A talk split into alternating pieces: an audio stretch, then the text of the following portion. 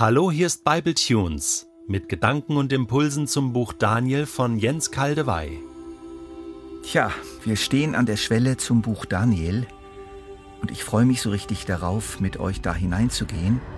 Aber es ist nicht leicht, in ein so inhaltsreiches und zum Teil schwer verständliches Buch wie das Buch Daniel einzuführen. Ich spüre so die Gefahr, dass das allzu trocken und kopflastig werden könnte oder so, dass man die Einführung Minuten später bereits vergessen hat, weil sie einfach zu viele Informationen enthalten hat. Und deswegen habe ich mir eine etwas originelle Methode ausgedacht, um mich mit euch zusammen diesem Buch anzunähern. Wir gehen einfach den Buchstaben im Wort Daniel entlang und entwickeln daraus Überschriften. D wie Daniel, A wie Ausland, N wie Nebukadnezar, I wie international, E wie einziger oder einer, L wie Loyalität. D wie Daniel. Daniel bedeutet Gott ist mein Richter. Ganz wörtlich Richter meiner Gott. Dan i El. Der Name ist Programm. Es ist der Glaube Daniels und der Glaube der Gläubigen, des gläubigen Israels, des Volkes Gottes, zu dem Daniel gehört. Jahwe, der Gott Israels, der Gott des Himmels, wie er den Babyloniern von den Israeliten in unserem Buch vorgestellt wird, wird seinem Volk Recht schaffen, steht ihm zur Seite. So finden wir zum Beispiel in Daniel 7 seine Vision beschrieben, dass sich der ewige Gott eines Tages auf den Richterstuhl setzen und über den Gott und sein Volk hassenden Antichristen urteilen wird. Er wird ihn zur Zerstörung verurteilen und gleichzeitig sein Volk zum führenden Volk auf der Erde machen, es voll in sein angestammtes, von Gott verbrieftes Recht einsetzen. Und in den Geschichten des Daniel-Buches erkennen wir Vorläufer dieses wunderbaren Rechtshandelns Gottes. Nebukadnezar wird wegen seines Stolzes mit Wahnsinn geschlagen, später aber wegen echter Umkehr rehabilitiert. Sein ungerechtes Todesurteil gegen drei Freunde Daniels, Hanania, Michael und Asaja, Tod durch Verbrennen, wird gestoppt. Mitten im Feuer schützt Gott sie durch einen ganz besonderen Engel und Nebukadnezar muss Gott anerkennen. Dasselbe geschieht Daniel in der Löwengrube nachdem ihm feindliche hohe königliche Beamte durch ein ungerechtes neues Gesetz, konzipiert, um Daniel zur Strecke zu bringen, das Recht in sein Gegenteil verkehrt haben. Sie landen dann selbst in der Löwengrube. Gott schafft Recht. Und wer war dieser Daniel, dessen Name heißt, Gott ist mein Richter? Daniel wurde mit anderen jungen Männern, alle aus den höchsten Geschlechtern Israels, alle hochintelligent und begabt, etwa im Alter von 15 Jahren, bei der ersten Belagerung Jerusalems im Jahre 605 durch Nebukadnezar an den babylonischen Hof deportiert und für eine königliche Beamtenlaufbahn ausgebildet. Zusammen mit drei Freunden erwies er sich als einer der fähigsten und stieg in höchste Regierungskreise auf. Daniel war äußerst kompetent, konnte zudem noch Träume deuten wie Josef und hatte mehrere große Visionen. Das alles ging natürlich nicht ohne Konflikt ab. Von ihnen werden wir hören. Daniel diente dann als Beamter 40 Jahre unter Nebukadnezar, unter dessen Nachfolgern und unter zwei nachrückenden persischen Machthabern, Darius de Meda und Kirus, dem persischen Großkönig, bis in die Mitte der 30er Jahre, also etwa 70 Jahre lang. Er blieb bis zum Schluss geistlich wach und Gott gehorsam. Er erlebte sogar wahrscheinlich noch in Babylon die erste Rückwanderungswelle seines Volkes. Das war D wie Daniel. Und nun kommt A wie Ausland. Wir haben es schon gehört, die Geschichten und Visionen des Buches Daniel finden in Israels Perspektive im finsteren Ausland statt, im schrecklichen götzendienerischen Babylon. In einer Juden völlig fremden Kultur, andere Bräuche, andere Sitten, andere Sprache, andere Religion, andere Speisen. Zunächst fand sich eine Elite Israels in Babylon wieder, gefangen genommen, verschleppt und gleichsam zwangsrekrutiert für eine fremde Herrschaft. Später folgten größere Deportationen aus Israel, die letzte nach der Zerstörung des Tempels 587 v. Chr. Da war Daniel etwa 33 Jahre alt. Wie kommt man da zurecht? Kann das Volk Gottes überleben in einer solchen Situation? ohne eigenes Land, ohne Tempel und mit ständigem Anpassungsdruck.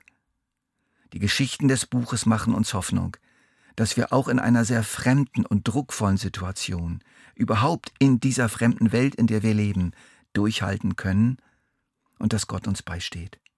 Denn auch wir sind Pilger und Fremdlinge in dieser Welt. Unser himmlisches Jerusalem ist weit weg. Das war A wie Ausland. N wie Nebukadnezar. Nebukadnezar verdient es, in dieser Einleitung zum Buch extra Erwähnung zu finden, weil er eine der Schlüsselpersonen ist. Keiner Person außer Daniel selbst wird so viel Raum gewidmet wie ihm. Nebukadnezar ist der Gegenpol zu Daniel. Die Beziehung der beiden zueinander ist eines der großen Themen des Buches. Nebukadnezar vertritt die weltliche, politische und religiöse Macht in ihrer stärksten Ausprägung. Und eines seiner Hauptinstrumente ist die Gewalt. Der starke, stolze Mensch, der meint, tun und lassen zu können, was er will. Daniel vertritt mit seinen Freunden den Gott des Himmels. Er vertritt die geistliche Macht, eine unsichtbare Macht. Er tut dies ohne Gewalt, nur mit dem Wort und der ihm geschenkten Offenbarung.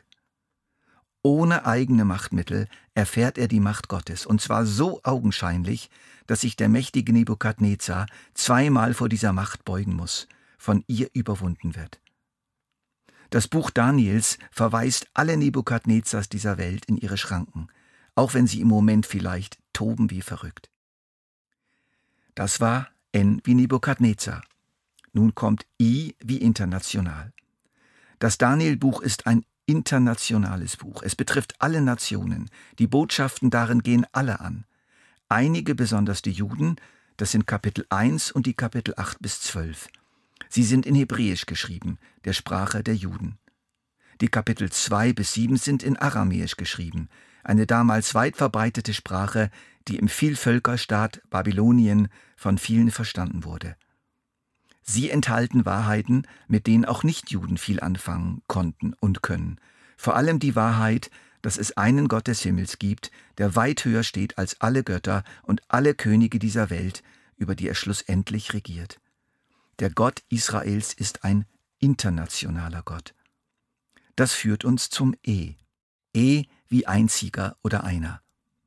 In den Kapiteln 1 bis 6 werden vor allem Gotteserfahrungen berichtet, die von Daniel und seinen Freunden, aber auch von den Königen, denen sie dienten, gemacht wurden. Es sind Berichte über Daniel. In den Kapiteln 7 bis 12 liegt der Schwerpunkt auf den Visionen Daniels. Daniel berichtet in der Ich-Form von diesen Visionen. Aber sowohl in den Gotteserfahrungen des ersten Teils als auch in den Visionen des zweiten Teils kommt zum Ausdruck, und zwar sehr, sehr deutlich, dass es nur einen einzigen wahren Gott gibt, den Gott des Himmels, der der Gott Daniels, seiner Freunde und ihrer Volksgenossen ist. Dieser Gott ist den Göttern der Nationen weit überlegen und er steht auch weit über den Königen, so mächtig sie auch zu sein scheinen. Es ist großartig, wie Daniel und seine Freunde mitten im Ausland unter heikelsten Umständen wiederholt diesen einen und einzigen Gott bezeugen konnten. Das war E wie einziger und das führt uns zum L. L wie Loyalität. Die Loyalität Daniels, seine Freunde sind darin eingeschlossen, gegenüber seinem Gott zieht sich wie ein roter Faden durch das ganze Buch. Von seiner Jugend an bis zu seinem hohen Alter blieb Daniel Gott treu, ohne Kompromisse, ohne Abstürze auch dann, wenn sein Leben auf dem Spiel stand. So ruft uns dieses Buch zu, bleib loyal deinem Gott und seinen Weisungen gegenüber. Und nun kommt aber noch das ganz und gar nicht Selbstverständliche hinzu, dass Daniel aus dieser Loyalität Gott gegenüber auch denen gegenüber loyal war, die Gott ihm vor die Nase gesetzt hatte, den babylonischen und persischen Königen. Daniel blieb ein loyaler Untertan, in seiner Grundhaltung, in seinen täglichen Geschäften, in seiner gesamten Amtsführung, auch wenn er einige wenige Male punktuell den Gehorsam verweigerte, um der Loyalität zu Gott willen. Ich hoffe doch, dass diese Ausführungen uns ein wenig eingestimmt haben auf die vor uns liegenden Botschaften zum Buch Daniel. Daniel. D wie Daniel Gott ist der gerechte Richter und Daniel ist sein gerechter Bote.